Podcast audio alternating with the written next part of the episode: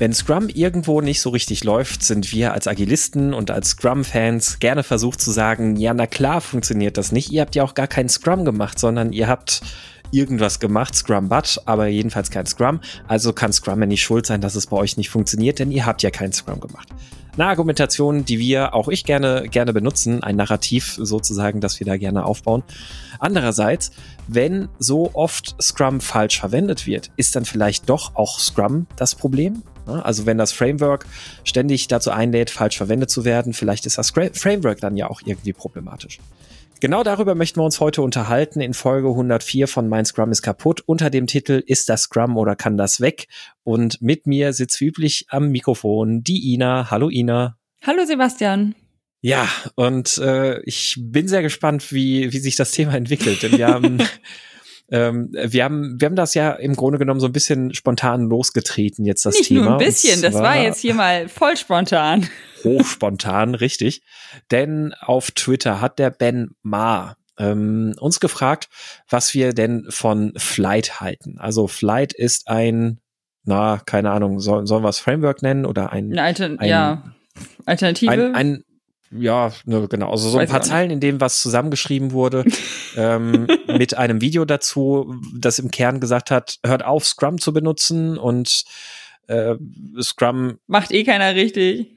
Macht eh keiner richtig oder ist eh doof und stattdessen machen wir einfach irgendwas mit der einzigen Bedingung, wir planen Flights einen ungefähren Rahmen, wie viel wir in diesem irgendwas machen. Aber wenn es nicht fertig wird, wird es halt nicht fertig. Dann starten wir einen Parallelflug. Wenn das nicht fertig wird, dann wird das nicht fertig. Ist alles also halb so wild und wir können jederzeit einfach 180 Grad Wenden machen und sonst was alles und verkauft das dann als agil. Ich habe da so ihr, ihr merkt es schon. da schwingt gar nichts mit, nein. Da, da schwingt überhaupt keine, kein Zynismus irgendwie mit an, an diesen Aussagen. Also mir fehlt vor allem dieses Agil da drin. Das ist, glaube ich, eher das, das, was gerne als agil verkauft wird, im Sinne von, wir machen einfach mal irgendwas und dann sind wir ja maximal agil. Ähm, ja, ich, keine Ahnung, vielleicht machen wir über das Flight auch nochmal ein separates, äh, separate Show, aber irgendwie haben wir uns jetzt auch gerade beide gedacht, eigentlich finden wir es beide so ein bisschen doof. also wir haben uns auf jeden Fall jetzt nicht, äh, wir haben uns beide nur das Video angeguckt und haben uns nicht in dieses Handbuch oder was, also irgendwie, irgendwo gibt es das, das ja wahrscheinlich Manual. noch aus, ja, ja, ich wollte sagen, irgendwo gibt es das ja noch ausführlicher. Das haben wir uns jetzt beide nicht äh, angeschaut, deswegen gibt es dazu heute keine Episode. Richtig. Jedenfalls, worum es im Kern jetzt für heute gehen soll, ähm, der äh, Autor von diesem Flight Manual beschreibt oder greift in seinem Video, versucht er gleich dieses Narrativ aufzubauen. Na, wenn dir jeder Agilist sagt, ja, ihr habt ja gar kein richtiges Scrum gemacht. Also ich persönlich kenne ja kein einziges Team, das dann offensichtlich jemals richtig Scrum gemacht hat. Und alle anderen, mit denen ich gesprochen habe, denen geht's genauso. Also nach dem Motto, ähm, niemand hat jemals überhaupt irgendwann mal Scrum gemacht. Und ähm, meine Erfahrungen sind andere. Ich, ich habe schon Teams erlebt, die Scrum gemacht haben. Ich weiß aber genauso im, um im Umkehrschluss, dass es ganz viele Teams gibt und ich habe auch genau diese Teams selber auch schon ganz oft erlebt, die Scrum eben nicht richtig machen. So wie es der Scrum Guide auch sagt. Ne? Entweder beachtest du alle Regeln, die paar wenigen Regeln, die wir hier haben, ähm, die beachtest du, ähm, oder du machst halt kein Scrum. Ganz einfach. Und wenn man kein Scrum macht, ist auch fein. Also das, das haben ja auch die Gründer von Scrum, Ken Schwaber oder die Erdenker von Scrum, Ken Schwaber und Jeff Sutherland und sonst was. Die haben das ja selbst auch gesagt. Ja? Das, das ist ja fein, wenn ihr einfach nur Dinge davon benutzen wollt. Aber dann nennt's halt nicht Scrum, weil fällt auf uns zurück, wenn es bei euch nicht läuft. So ungefähr. So, und äh, genau das, das nahm, nahm mich jetzt zum Anlass und hatte dann vorhin mal so auch in unserer kleinen WhatsApp-Gruppe hier gefragt und auch im Slack dann mal in, in der großen Runde gefragt, wie ist das denn? Also, wenn, wenn so viele Menschen ja tatsächlich, und also es ist ja was, was wir aus der agilen Community aus eigener schmerzhafter Erfahrung alle kennen und das lässt sich nicht wegdiskutieren. In den allermeisten Fällen würde ich sagen, tatsächlich, also in vielen Fällen, also sicherlich in mehr als der Hälfte der Fälle, wo jemand oder eine Firma sagt, wir machen Scrum, ähm, ist es maximal ein Scrum-But, ein halbherziges Scrum und das funktioniert dann auch nicht so richtig. Und wenn jetzt aber so viele Anwendungen dieses Frameworks so oft falsch gemacht werden, ist dann vielleicht das Framework selbst auch wiederum das Problem. Also wenn ich ähm, Ich, nein, ich, ich lasse es jetzt mit Analogien, weil da haben wir ja gerade im Slack auch schon äh, hinreißend über verschiedene Analogien äh, diskutiert. Aber wenn, wenn mich ein Tool dazu anscheinend ja irgendwie, also empirisch betrachtet, ja anscheinend dazu einlädt, es falsch zu benutzen, dann ist das Tool schlecht. Das ist jetzt so die Frage, an der wir ist uns jetzt Frage. heute mal. Ist keine genau. Aussage, oder? Gut. Äh, genau, das, das ist die Frage. Aber das ist, ist so die Implikation, die man natürlich dann ähm, ja, stellen könnte. Und das, das ist jetzt mal so unsere, uns, unsere Arbeitshypothese für heute. Also ich kann jetzt schon sagen, Ina, du stimmst mir hoffentlich zu. Es wird wahrscheinlich etwas philosophischer. ähm, wir werden heute nicht ganz so konkret mh, hm, drüber sprechen, aber vielleicht haben wir ja trotzdem nochmal damit ein paar interessante Anregungen, die wir auch bei euch in den Köpfen pflanzen können. Und umgekehrt, das, das ist dann äh, unsere große Hoffnung, habt ihr vielleicht auch ganz viele Ideen dann zu dem Thema und diskutiert mit uns darüber. Und äh, dann können wir das Thema ja auch nochmal ein weiteres Mal aufgreifen. Ja, ähm, wenn also das Framework dazu einlädt, in der Mehrzahl der Fälle es falsch zu verwenden, ist dann das Framework scheiße. Ina, meine Meinung. Also ja. ich glaube nicht, dass das Framework schuld ist. Also ich glaube, der Spruch, es ist einfach erklärt, aber schwierig äh, zu, zu machen, umzusetzen, kommt ja nicht, also kommt ja nicht umsonst daher, ne? Also das, mhm. es ist, es ist wohl einfach zu erklären, es sind wenige Seiten der Scrum Guide, aber es ist halt wirklich schwierig, es umzusetzen. Also die, diese ähm, Rollen zu füllen mit, mit, mit echten Leben sozusagen. Also ich, ich glaube auch einfach schon, ähm, dass die Product Owner Rolle zu füllen und oder die Verantwortlichkeit ja mittlerweile und auch die Verantwortlichkeit des äh, Scrum Masters, das ist gar nicht so einfach und ist, glaube ich, schon in den häufigsten Fällen nicht richtig umgesetzt. Ähm, und dann ein wirkliches Team aufzubauen und nicht nur eine Gruppe aus Menschen. Ähm, daran scheitert es auch oft. Also es gibt, glaube ich, eine lange Liste an Sachen, woran es oft scheitert. Aber das ist einfach, äh, also das, das ist ja schon das Basic, also wo, womit es eigentlich losgehen muss. Und das, da, also ich, ich höre es, also da gab es auch, ist, glaube ich, auch eine aktuelle äh, Episode vom, vom, vom Podcast äh, von Mark Löffeler, dass er, er sagt, ja, dann, dann werden die ähm, Scrum Master, werden irgendwelche jungen Werkstudenten oder äh, also Anfänger, dann wird jetzt gesagt, ja, hier, du bist mal Scrum Master. Also er wird ja auch dem Ganzen irgendwie nicht ähm, der, also die, der nötige Respekt sozusagen entgegengebracht oder dass, dass diese Rolle wirklich schwierig ist, sondern so, ach ja, hier so ein paar Meetings einstellen, das kannst du auch. Und ein Scrum Master ist halt nicht nur ein paar Meetings einstellen. Und daran erkennt man ja schon, was, was, ja, wie das Ganze gelebt wird im Unternehmen. Mhm. Ähm, du äh, bringst, bringst, bringst mich da tatsächlich gerade auf einen sehr, sehr schönen Gedanken. Also und zwar. Du stellst jetzt auch Praktikanten als Scrum Master ein. Ja, genau. Das, ab sofort nur noch das. Ähm, nein, ähm, du, du hast mich gerade auf einen interessanten Gedankengang gebracht. Der ist, der, der entfaltet sich gerade bei mir gedanklich in verschiedene Richtungen. Und zwar angefangen mit, ähm, mit dem Satz, den du da wiedergegeben hast. Äh, es ist ähm, äh, grundsätzlich, grundsätzlich einfach anzuwenden, aber schwierig zu meistern. Das ist ja, ja so, so ein Satz irgendwie. Ne? Du darfst ihn auch gerne. Irgendwie, äh, ich glaube, äh, parallel ein bisschen easy, easy to learn, easy to learn, hard to master ist, glaube ich, ich glaube, glaube ich, so der Satz, ich den man mal irgendwie da so aus dem Englischen heißt. gelesen hat. Aber also, genau. Also das, mh, mm, das, das ist erstmal ein Punkt, wo ich jetzt gerade dachte, ja, wenn man das so betrachtet, ist Scrum wahrscheinlich ein Framework, das schon relativ fortgeschritten ist und das im ersten Moment ähm, vielleicht zu, zu, zu anspruchsvoll vielleicht sein könnte. Also nehmen wir jetzt mal ja, ich, ich kann nicht ohne Analogien und dann auch noch mit Autos. Ähm, einen, einen Fahranfänger. Da darfst du aber auch nicht im Slack meckern, dass du, ja. dass du, dass die Leute nicht auf den Analogiezug auf. Ich weiß, dürfen. ich weiß. Nein. Ähm, aber also gut, erzähl. Fahr Fahranfänger hier auf, ich wohne ja direkt hier in der Eifel, direkt an der Nürburgring Nordschleife, gilt vielerlei oder laut Aussage vieler Menschen als die anspruchsvollste Rennstrecke der Welt. Ähm, auf, auf der Rennstrecke würdest du ähm, na, das sind 20 Kilometer blinde Kurven, wo du nicht weißt, was nach der nächsten Kuppe kommt. Es geht bergauf, es geht bergab, Bodenwellen drin und sonst was alles, die ganz viel mit dem Auto machen. Und auf, auf der Stre Strecke würdest du niemals einen Fahranfänger in einen äh, Porsche setzen, sondern du würdest dem am besten irgendwie einen 50 PS Mikra geben, wie meistens normalerweise so im Straßenverkehr halt eigentlich auch sinnvoll.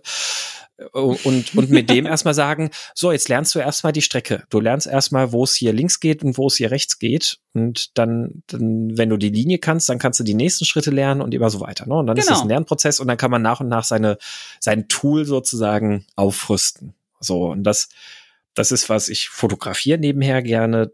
Da mache ich das eigentlich auch ähnlich. Also ich habe jetzt seit zehn Jahren ungefähr fotografiere ich und jetzt zehn Jahre habe ich ähm, mit einer relativ günstigen Einsteigerkamera fotografiert und haben mir jetzt tatsächlich hier zum, zum Amazon Prime Day Boah, wie mal viele was, Hobbys hast du eigentlich? Ach, ähm, mal meine bessere Kamera gegönnt, bei der ich einfach wusste, aha, die kann an der Stelle und an der Stelle und an der Stelle, wo ich weiß, dass ich mir gerade mehr von meiner Kamera wünschen würde, kann die jetzt mehr.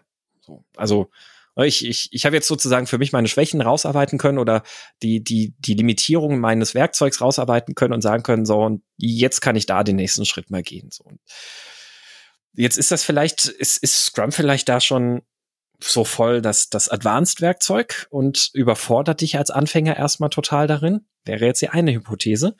Dann drehe ich es aber gleichzeitig um und würde sagen, eigentlich nicht, weil persönlich bin ich jemand, ähm, wenn, wenn ich mit Teams zu tun habe, die sagen, ähm, aus innerer Überzeugung wirklich, ähm, wir möchten agil arbeiten. Wir, wir möchten agiles Arbeiten lernen. Wir möchten ähm, in der Lage sein, ähm, so die, die ganzen Vorteile daraus zu, zu erlernen und, und besser zu werden, uns kontinuierlich zu verbessern, etc. Ähm, da könnte man einerseits natürlich sagen, ja, dann, dann starten wir doch mit Kanban, weil dann macht er einfach dasselbe, was ihr jetzt auch macht ähm, und holt sozusagen noch so das strukturierte Lernen mit rein, die Empirie und sowas.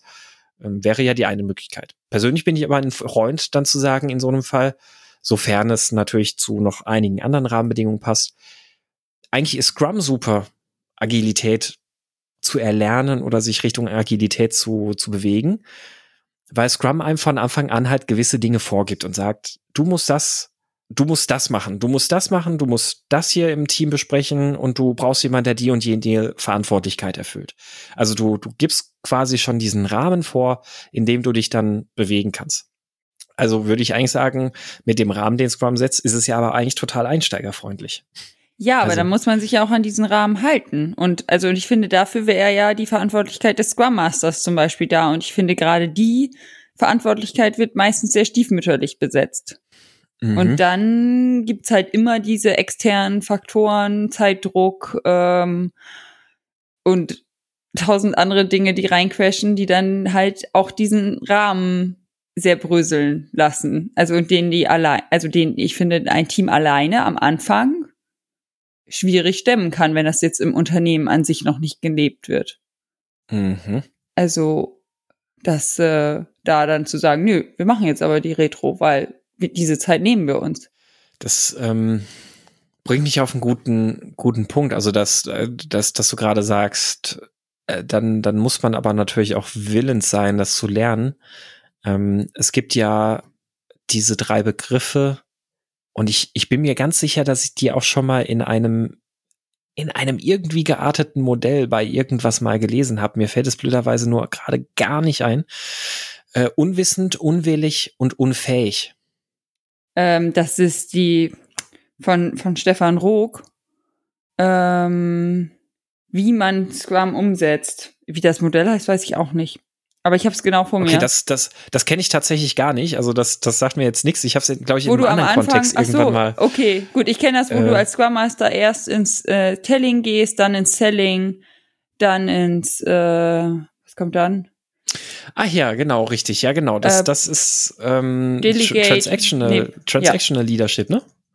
Äh, beziehungsweise ähm, situatives Führen. Ja, oder? Okay, du, kann, wie gesagt, den Titel ich, weiß ich äh, nicht. Er hat nur das Modell vor Augen und den Link der Quelle. Und da steht Stefan Ruck drin.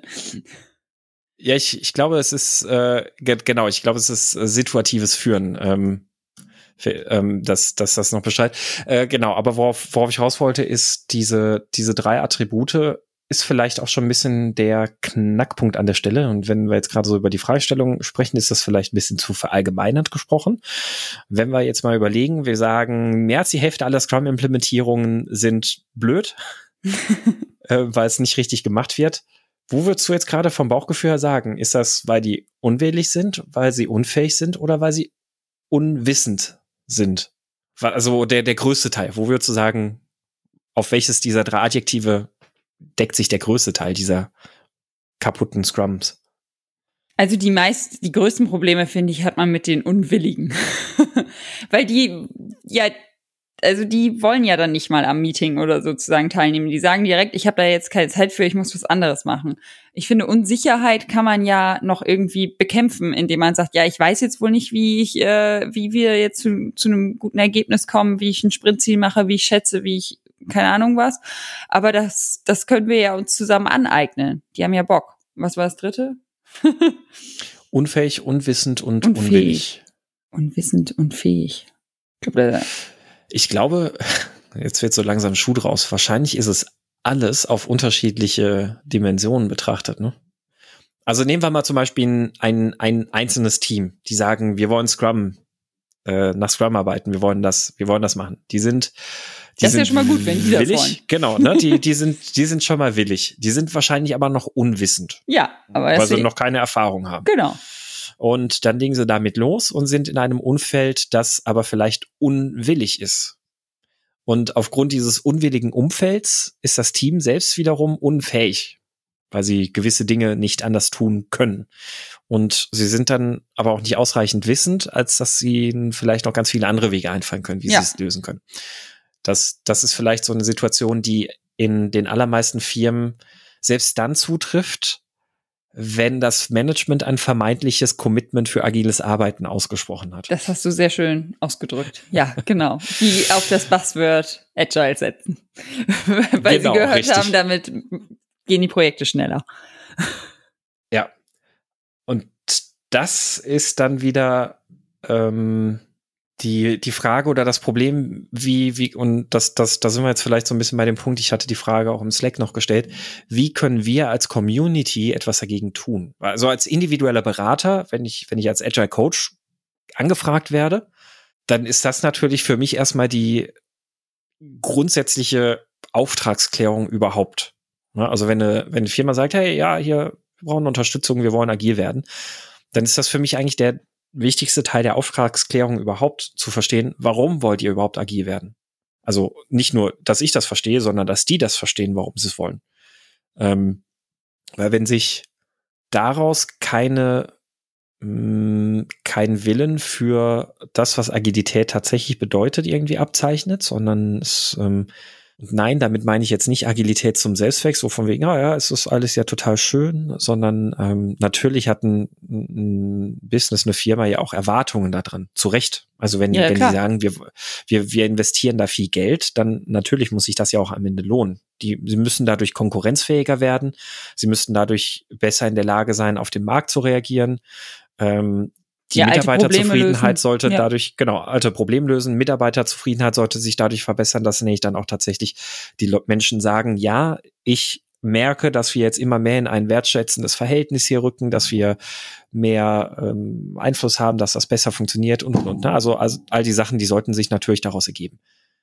Ähm, trotzdem geht es natürlich dann in dieser Bestandsaufnahme erstmal darum, solche äh, falsche Motivatoren zu erkennen. Also wenn das Management unwissend ist, das, das zu erkennen und das so weit mitzunehmen, dass sie verstehen, welche Implikationen das hat, ähm, um das dann von dort aus durchzuführen. Also als individueller Berater, sage ich mal, hat man ja gewisse Handlungsmöglichkeiten. Jetzt ist das aber auch ja, so, auch dass gewiss, obwohl da ja auch schon das hart genug ist, ne? Also das ja. nur das reine Management oder also es gibt ja auch Einzelpersonen vielleicht im Team, wo es nicht, also wo es nicht mhm gleich passt. Und es gibt ja dann auch noch andere Teams. Also es, es gibt ja noch genug Einflussfaktoren, warum es halt trotzdem schwierig sein kann. Also das. Mhm, richtig. Also ja. das ist ja nicht so ohne. Also nur in einem einzelnen Team reinzuwirken, ja, so eine kleine Keimzelle, das ist ja auch, funktioniert mhm. ja auch nur Ge so bedingt.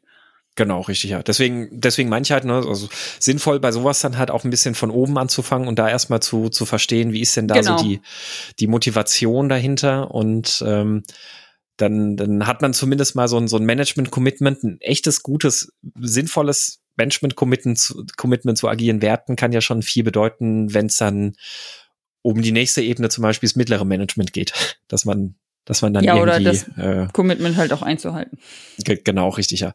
Ähm, jedenfalls aber als als einzelner Berater, sag ich mal, als als Agile Coach ist das äh, da, da bist du irgendwie schon mal an der Quelle. Da hast du, da hast du eine Handlungsmöglichkeit zumindest mal so, so ein Stück weit. Ähm, jetzt ist das ja aber so, dass das haben im Slack welche sehr passend angesprochen, dass da ja ganz viele Verkäufer unterwegs sind, die dieses Tool als Wunderwaffe verkaufen wollen. Also dieses Framework Scrum in unserem Fall. Und ähm, solange die natürlich unterwegs sind und irgendwas als ein Wundermittel oder Wunderwaffe verkaufen, wird es natürlich auch immer auf falsche Erwartungshaltungen stoßen und es wird immer wieder zu diesem Problem können, kommen. Sind wir uns auch klar. Die und diese Verkäufer werden wir nicht in den Griff kriegen. Die, die sind halt einfach unterwegs. Die, die sind da. An, genau, die sind da. Da können wir auch erstmal nichts machen. Was ich mich dann frage ist, wie können wir als äh, agile Community, als agile Gemeinde irgendwie für mehr Aufklärung sorgen? Podcasts. Mit Podcasts. genau, die, die muss dann aber auch erstmal jemand hören. Aber ja, es ist, ähm, also, Nein, es ist, äh, ist, echt eine Frage, die an mir, an mir nagt. Ähm, ich meine, jetzt sind wir ja dann doch auf die Frage eingestiegen, aber es ist. Ich merke schon, das, das ja, beschäftigt dich. Ja. Ja, aber es ist, also im Endeffekt liegt es ja am Einzelnen, sich dann zu informieren und auszutauschen und dass das halt nichts mit Buzzword Bingo und mit äh, schneller, toller also ja, natürlich schon irgendwie toller, aber also, ähm, also dann die richtigen Werte dahinter zu erkennen. Und mhm. also das, ich wüsste jetzt nicht, wie man, du sagst es selber, die Firmen wird es weitergeben und mhm. dann kann man da wirklich nur mit Blogs, Aufklärung, ne? Podcasts, ne? ja. Konferenzen. Wir, wir müssen einfach lauter sein als die Marktschreier. Genau. Das, äh, ums, um ach, immer diese Analogien. Hey. Ja, aber also da, da gibt's ja, also da gibt's ja einiges. Also ansonsten, also wenn man auch auch diese typischen Ausschreibungen und dann gibt's ja immer welche, die dann irgendwie sagen, ja, wir machen das Projekt in den und den äh, Projekttagen ist das dann fertig. Also ein konkretes Angebot da irgendwie abgeben können, was, wo auch viele sagen, ja, das ist doch Schwachsinn. Also das kannst du nicht so genau wissen, dass du es in der und der Zeit so umsetzt. Und mhm. also das, also es gibt ja nicht nur die, die, die schlechten Scrum-Verkäufer, es gibt ja auch so schlechte Softwareverkäufer und ähm, ja, das ist, also ich finde es schwierig da. Mhm. Aber das ist natürlich das, das ist ja auch nochmal eine interessante Perspektive, weil klar, ich, ich denke auch gerade zurück, also ich war, war ja auch ähm, äh, lange Jahre beim Dienstleister angestellt und ähm, ich, ich weiß noch, den, den einen oder anderen Fall gab es durchaus, wo ich, wo ich auch in so einen Grabenkampf gegangen bin, weil ich gesagt habe, nein, ich finde das scheiße, wenn wir das Projekt jetzt so und so verkaufen, uns darauf einlassen, das so und so zu machen ähm, wenn wir eigentlich doch mit dem Kunden ein agiles Projekt machen wollen. Und dann eigentlich äh, genau, ne? Eigentlich, also wenn wenn wir ein agiles Projekt machen wollen und das dann jetzt irgendwie in so ein Festpreis äh, Konstrukt dann irgendwie verkaufen, weil das das einzige ist, was der Kunde nehmen möchte. Also wenn der Kunde überzeugt davon ist, mit uns als Dienstleister zu arbeiten, können wir dann nicht einfach bereitschultrig sagen, ähm, ja, aber nur unter der und der Konstellation. Ja, Weil aus den und den Erfahrungswerten. Ansonsten, genau, aus den und den Erfahrungsgemä äh, Erfahrungswerten. Ansonsten wissen wir nämlich einfach schon, dass es halt an anderer Stelle später im Projekt Probleme geben wird. Ähm, ist, das, ist, das nicht, ist das nicht besser, so transparent und ehrlich zu sein? Ähm, und äh, es gibt da natürlich auch wieder so verschiedene Sichtweisen. Dann kann man auch sagen, ja, wir können es aber auch erstmal so machen und dann infiltrieren wir das Ganze agil sozusagen.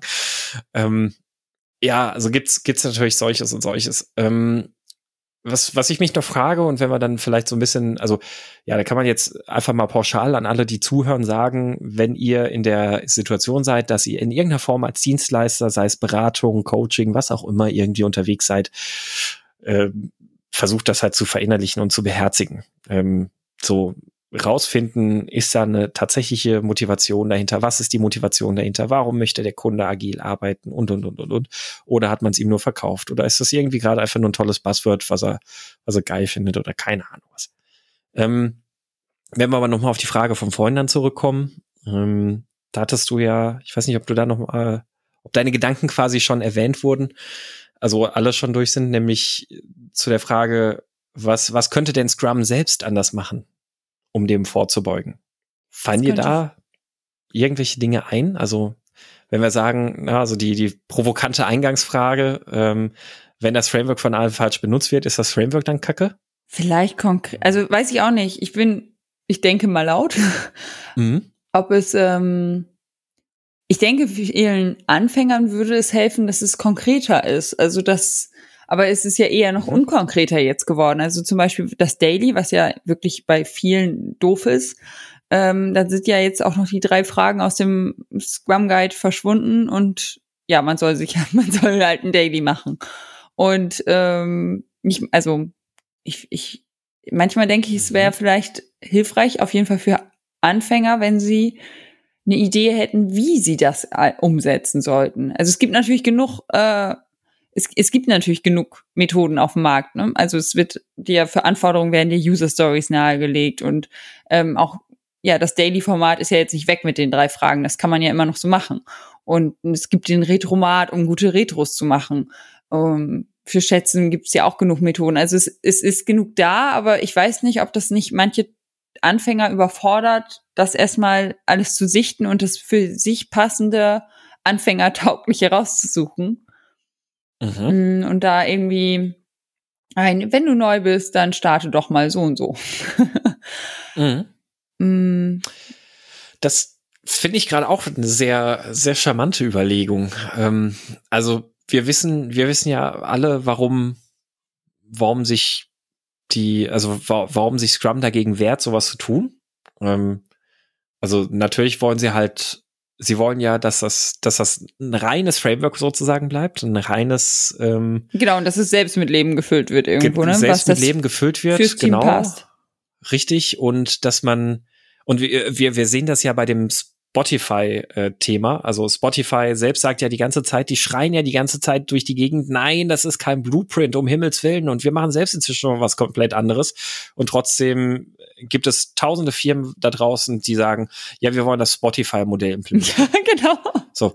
Und das, das, natürlich hast du da, also wenn du, wenn du jetzt bei Scrum hergehen würdest und du machst da irgendwie so ein Scrum-Starter-Kit, sagen wir mal, keine Ahnung, ähm, mit, mit so einer Art also selbst, selbst wenn es nicht so genannt wird, alle sagen dann hier, das ist der Scrum Blueprint. Geil, ich liebe einen Blueprint-Ansatz. Das können wir einfach hier, Blaupause, fertig, geil, läuft. Genau, montags morgens das Meeting. wir müssen nicht mehr nachdenken. Genau. Ähm, Sprintlänge ist fix. Es ist, also da, da, da beißt sich vielleicht ein Stück weit der Anspruch, den Scrum hat, selbst in den Schwanz, ja. Also das. Ja, es ist, also ich verstehe, deswegen meinte ich, ich deswegen meinte ich, ich denke laut, weil ich, ähm, ja. ich weiß, dass, dass, dass die das ja mit Absicht so entschieden haben. Ne? Also sonst, sonst hätten sie es ja konkreter reingeschrieben. Aber ich glaube, das überfordert halt viele und dann, mhm. dann lassen sie es lieber weg. Also weil sie nicht, sie kommen nicht zu einer Entscheidung oder es ist, das, was sie machen, ist nicht gut. Also lassen wir es lieber weg. Ja. Aber dadurch wird der Schmerz ja nur größer, aber man sieht ihn. Also genau, und dann ist, dann funktioniert der Problemsensor Scrum eigentlich mit äh, festen Iterationen und, und, und wir gucken regelmäßig drauf, dann funktioniert es einfach nicht mehr, wenn man was weglässt. Das ist logisch, aber mhm. dafür ein, reicht dann ähm, das Wissen nicht. Ich, ich finde das einen super, super spannenden Punkt, wirklich, den du da jetzt angesprochen hast. Also, ähm, weil die Frage ist ja, ist dieser Anspruch, nein, wir geben auf gar keinen Fall ein Beispiel mit, wie man es machen könnte, ähm, ist, ist der vielleicht teurer, also oder schmerzhafter, schlechter, als wenn man sagen würde, man gibt minimalistische Beispiele mit, an denen sich die Leute orientieren können. Und wenn sie es halt so machen, ja, dann ist es halt so. Und also wenn sie dann von dort nicht weiterdenken, ja, dann ist es halt so. Aber es ist vielleicht schon mal trotzdem besser als das, was sie sich ausdenken, wenn sie keinerlei ähm, äh, Orientierung sozusagen haben. Ja. ja das ist, ist ähm, wer, wer, wäre eine interessante Fragestellung tatsächlich, weil wenn, wenn ich jetzt auch gerade überlege, Scrum, dass ja explizit ein Framework genannt wird und ja, jetzt kommen, kommen wir schon wieder nicht ohne Analogie aus. Ähm, man, man spricht da ja ganz gerne davon, ein Framework wie in der Softwareentwicklung. Das gibt dir gewisse Regeln vor. Ähm, das, also es, es hat halt einfach gewisse Regeln, an die du dich halten musst. Es gibt gewisse ähm, Konzepte, die du einhalten musst und, und Dinge, die du tun musst, aber es nimmt dir die Implementierung selbst nicht ab. Und trotzdem ist es ja so, dass die Dokumentation eines Software-Frameworks immer auch Beispiele beinhaltet. Also wir Menschen haben ja offensichtlich auch diese, ähm, es, es, es scheint sich ja irgendwie gut rauszustellen, dass es solche Beispiele gibt, an denen man sich orientieren kann. Und gleichzeitig haben wir aber auch immer den Trieb, so etwas einfach zu kopieren. Na, das ist ja auch, auch in der Softwareentwicklung nicht anders. Also, keine Ahnung, äh, jemand, der mit einem neuen Framework anfängt zu entwickeln, ja, der guckt halt in, in der Dokumentation und kopiert sich dann diese Zeilen daraus und fängt dann an, darauf weiterzubauen. So, und was wäre, wenn Scrum genau diese paar Zeilen nochmal in so einer Erweiterung des Scrum Guide, in einem Anhang oder in einem, keine Ahnung was, äh, Beispiel mitgeben würde, wo es sagen wird, hey, du, du machst jetzt gerade dein erstes Daily Scrum oder du machst jetzt dein erstes Sprint Planning fang doch mal damit an, mach das mal so und so, hangel dich so und so dadurch. Ähm, und jetzt macht das mal zwei Sprints und in äh, Sprint drei beschäftigt euch mal damit, wie das funktioniert hat. Habt ihr, ne, und dann vielleicht eher so eine Art, na, ich weiß auch nicht, keine Ahnung, so eine Art Checklisten oder sowas mitzugeben oder, oder, oder Fragepunkte, die, die den Menschen aber dann helfen, sich von diesem Blueprint sozusagen zu lösen. Ja. Also dann, dann helfen zu erkennen, okay, du hast das jetzt mal zweimal so nach Vorgabe gemacht und beim dritten Mal hinterfragt ihr jetzt, äh, habt ihr denn das und das erfüllt? Hat sich das Meeting so und so entwickelt? Habt ihr dabei diese und jene Effekte spüren können? Wenn nicht, dann passt jetzt was an. Fangt jetzt an anzupassen, so ungefähr, ne? Also ich denke, das Interesse wäre auf jeden Fall da, weil man merkt, ich finde auch bei Konferenzen oder so wird ja viel Vorträge so aus Praxiserfahrung und wie lief das bei euch und so. Ähm, also das ist ja ein großer Bestandteil davon. Und mhm. ich denke, also diese, diese, ja, wir mögen irgendwie Beispiele und so kannst du es machen und dann fang mal an. Also ich glaube, das, ja, das fehlt vielleicht ja, manchmal. Vor, vor, vor allem, es lässt sich ja nicht vermeiden, dass die Leute, also nur weil du selbst keine Kopiervorlage mitgibst, lässt es sich ja nicht vermeiden, dass die Leute dann andere Kopierverlagen benutzen. Ne, das ist ja der ganz offensichtliche Fall. Also ja. die Kopiervorlagen werden ja trotzdem benutzt und das Problem ist, äh, es werden dann schlechte Kopiervorlagen benutzt. Ja, das auch. Also ja. warum dann nicht wenigstens dafür sorgen, dass, dass es eine offizielle, gute Kopiervorlage gibt, von der aus die Leute sozusagen losgehen, wenn sie, wenn sie es ja eh nicht vermeiden lässt, dass sie sich von irgendwo irgendwas kopieren. Also so, so ein Beispiel, das sich aus diesem Flight-Video da ergeben hat, ist halt, ähm, äh, der, der, der, der Mensch ist ja mehr, sehr auf dem Thema Schätzerei rumgeritten. Ja. Also wie, wie geschätzt wird, wie, wie die Retrospektive sich die ganze Zeit darum kümmert, die, die Schätzung zu verbessern und sonst was alles mögliche. Ne? Und das, das ist auch, finde ich, ein sehr passendes Beispiel, weil tatsächlich sehe ich das auch total häufig, wie, wie Leute ohne Sinn und Verstand irgendwie Schätzmethoden in irgendeiner Form anwenden und sich dann Stunden damit verbringen, ihre Schätzgenauigkeit zu optimieren und keine Ahnung was nicht alles. Ähm, also ja, quasi eine schlechte Kopiervorlage haben, weil sie irgendwo gehört haben, ah, man muss Storypoints benutzen, man muss das so machen, man muss User Stories benutzen und und und und und.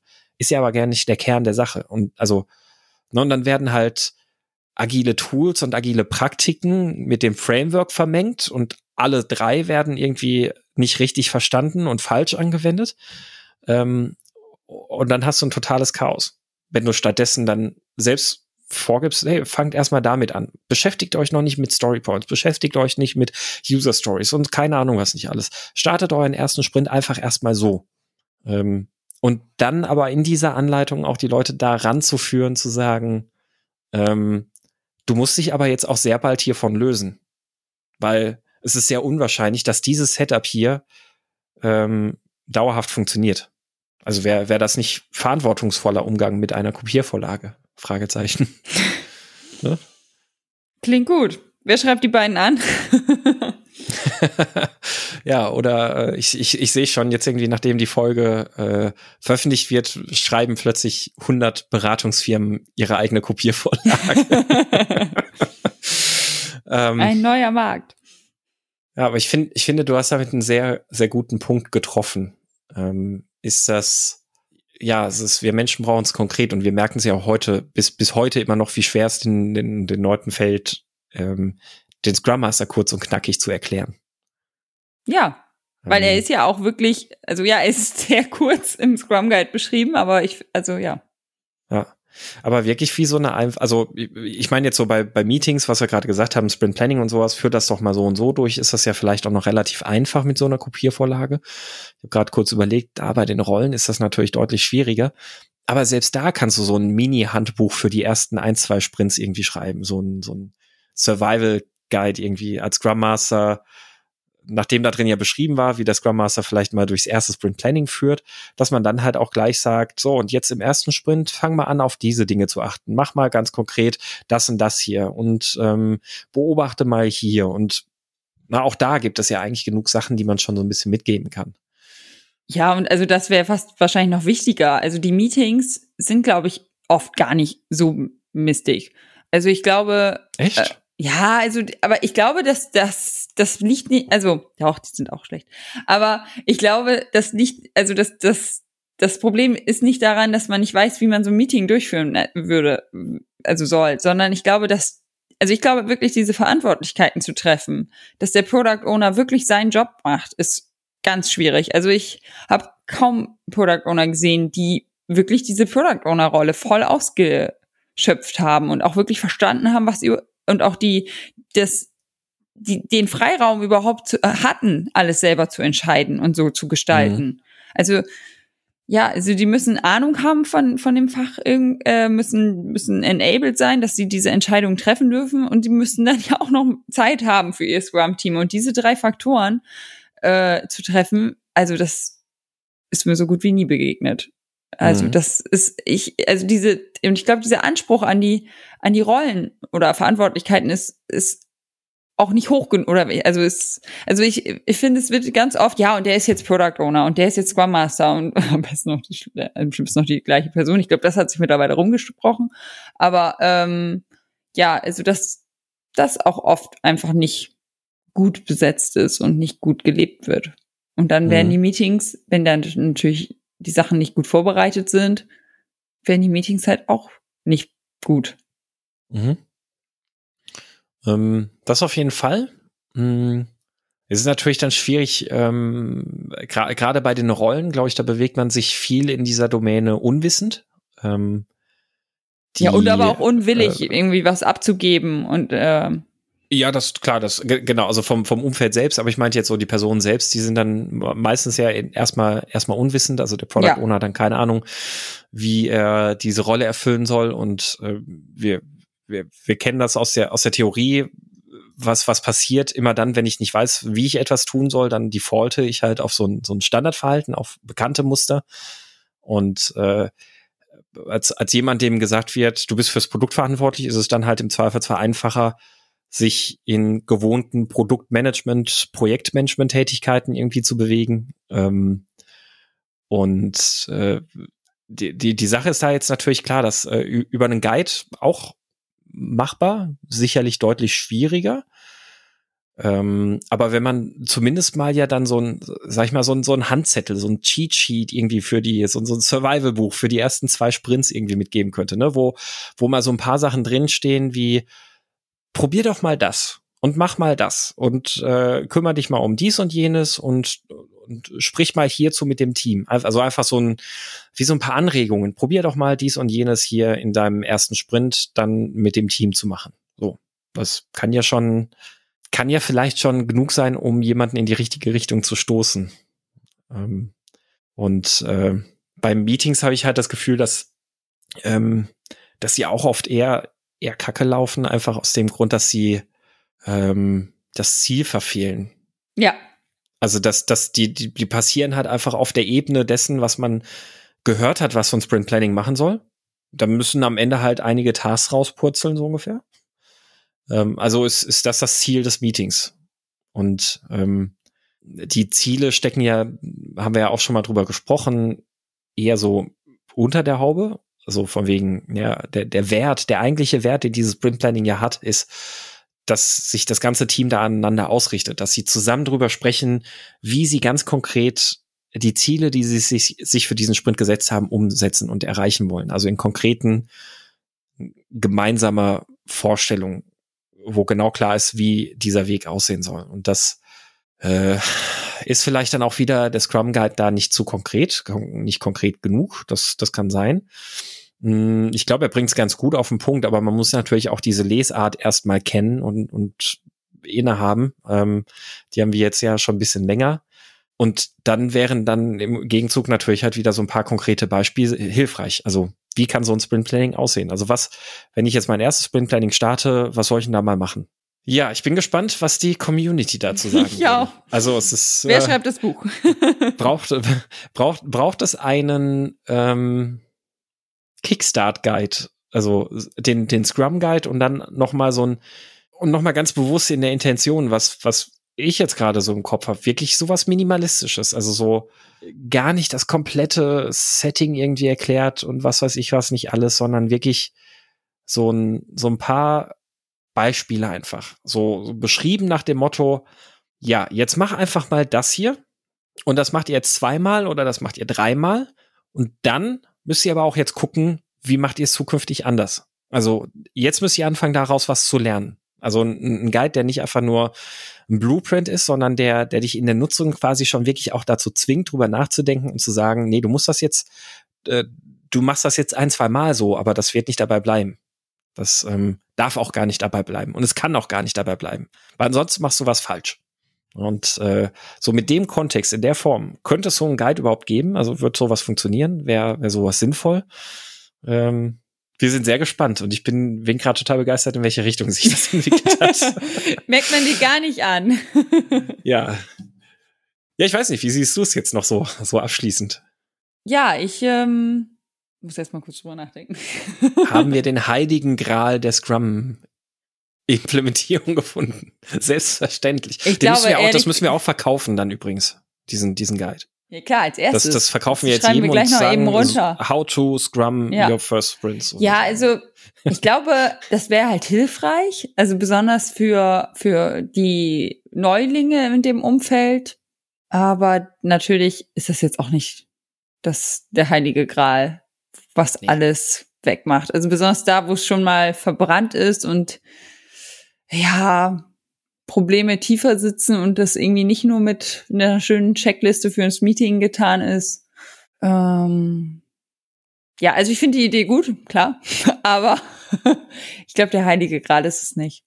Mhm. Ich glaube, es ist trotzdem, also deswegen ist es ja auch so, dass man sich dazu oft auch Hilfe von außen holt und mal nicht eben den Scrum Guide liest und dann startet und ist immer alles tippi. Also klar kann das so laufen, ne? Ich will es jetzt auch nicht schlecht reden. Also in manchen Unternehmen mag das, wenn das Umfeld passt und äh, mag das äh, sein.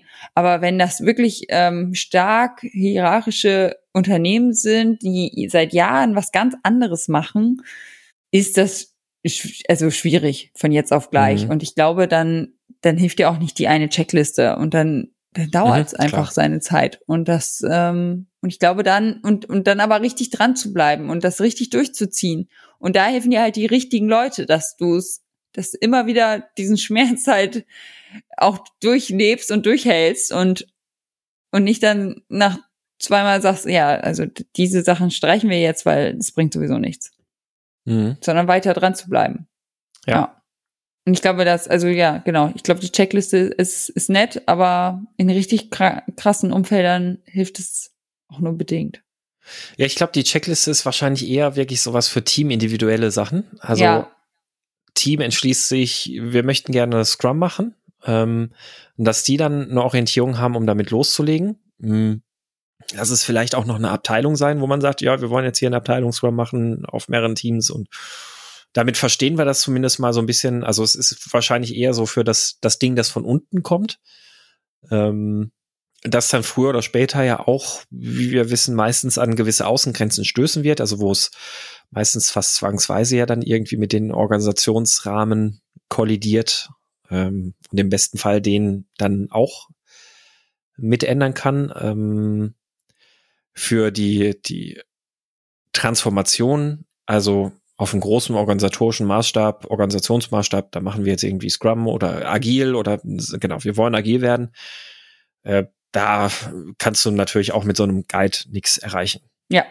Das ist ähm, gerade in dem Umfeld werden ja gerne leichte Lösungen gesucht oder irgendwelche vorgekauten Lösungen und äh, da sind es einerseits die Firmen, die sagen, ja klar, komm, wir gehen mal schnell zu euch, dann, dann machen wir mal zack, zack, zack, hier fünf Workshops und dann so und dann ist Scrum implementiert und dann sind wir wieder weg und dann läuft das bei euch und viel Spaß damit. Äh, oder man nimmt halt sowas wie, wie Safe, das auch einfach dann so ganz viel vorgibt und sagt, ja, so und so und so, ne? und damit kriegt er das von oben bis unten alles durchagilisiert und äh, wenn er Glück hat, findet er da drin irgendwo den Kunden. Ähm, oder sowas wie, ja, wir machen jetzt Spotify, weil das ist ja das große, erfolgreiche Modell. Und das äh, machen wir jetzt bei uns auch. Also irgendwie wird ja auf dieser Ebene auch immer erwartet, dass, dass es in irgendeiner Form vorgekaut wird. Sei es ja. jetzt durch, äh, durch einen Menschen, eine Firma, die sich darum kümmert, sei es durch einen Blueprint, den man sich da kopiert, oder sei es durch ein Framework, das vermeintlich all diese Probleme löst. Genau. Ähm, und auch da hilft dann wiederum auch nur äh, Aufklärung durch sind die beteiligten Personen. Da sind wir wieder am Anfang, da haben wir keine Idee für. Aber zumindest ja. mal für, für die teamindividuellen Sachen. Und ich glaube, allein das deckt halt auch schon sehr viele Teams, die ähm, die ja längst nie an den Punkt gekommen sind, vielleicht wo es groß mit dem organisatorischen Rahmen clasht, sondern die für sich betrachtet einfach irgendwie schon nicht funktionieren. Ja, das stimmt, die gibt's ja. Das ja. immer so auf dem Rücken der Entwickler dann ausgetragen wird, die dann sagen, ist doch alles scheiße und dieses Scrum geht mir auf den Sack, weil jetzt wird, keine Ahnung, jeden Morgen sind wir, machen wir eine Dreiviertelstunde Daily Stand-up, wo wir dem Manager berichten, was wir tun und im Sprint Planning sind wir drei Stunden damit beschäftigt, Copy and Paste von 30 Mal denselben Task für jede User Story zu machen und sowas alles. Mindestens mal das könnte man damit vielleicht ein Stück weit in den Griff kriegen. Aber wir dürfen ja jetzt auch gar nicht den Heiligen Gral finden. Sonst müssten wir den ja auch wieder verkaufen. Und dann hätten wir ja, den jetzt aber, nicht erzählen so. dürfen. Ja, aber dann, dann ist, ist, ist dieser ganze Podcast. Ja, genau, dann ist der Scrum nicht mehr kaputt. Dann ist Scrum nicht mehr kaputt. Ja. Ja, ähm, ja, es ist, äh, wir, wir, wir lassen sozusagen die Fäden nach wie vor offen. Äh, sie werden noch nicht zusammengezogen. Ähm, ich äh, fand es jetzt trotzdem eine sehr, sehr spannende Diskussion und sehr spannende Blickwinkel und ich bin sehr, sehr neugierig, wie unsere HörerInnen das äh, empfunden haben und welche Gedanken ihr jetzt dazu habt. Genau, ja, da wäre das toll, wenn ihr in unseren Slack-Kanal kommt zum Mitdiskutieren. Du hast ja heute sogar schon den, ach so, mal sehen, wann die Episode online geht. es gibt irgendwo vor, schon einen Sven. vor, vor ein bis drei Wochen oder so. Keine Ahnung. Nein, ähm, genau. Wir haben, wir haben ja im Slack dazu eine, eine Diskussion, einen Thread. Äh, wenn, wenn euch die zu ausgelutscht erscheint, dürft ihr natürlich auch gerne neu aufmachen. Ähm, und äh, ja, also ich, ich glaube, ich spreche auch für dich, Ina. Wir sind wahnsinnig interessiert an euren Ideen und Gedanken zu dem Thema. Ne? Auf jeden Fall. Schön. Ja, dann macht das, diskutiert fleißig mit im Slack und natürlich äh, gilt nach wie vor, wenn ihr auch ähm, Themenwünsche und Ideen und Fragen oder sonst irgendwas habt, dann, dann schreibt uns gerne einerseits über Slack, äh, meinscrumskaputt.de slash Slack, andererseits aber natürlich auch gerne per Thema at meinscrumiskaputt.de oder auch in den Kommentaren bei uns auf der Website meinscrumiskaputt.de. Wir freuen uns natürlich auch sehr über eure Bewertungen bei iTunes. Die helfen uns auch, dass wir da entsprechend gut gefunden werden können, etc. Ähm, freuen uns auch über konstruktives Feedback. Und ähm, ihr habt natürlich auch die Möglichkeit, den Podcast zu supporten über Steady. Das findet ihr auch einfach auf der Webseite. Da freuen wir uns natürlich auch immer, wenn ihr ähm, das, das als wertvoll empfindet, was wir was wir hier so geredet und gequatscht haben und diskutiert und philosophiert haben. Und dann würde ich sagen, war es das für heute. Endlich mal wieder eine Folge von deutlich unter einer Stunde. und damit macht's gut. Bis zum nächsten Mal. Tschüss. Tschüss.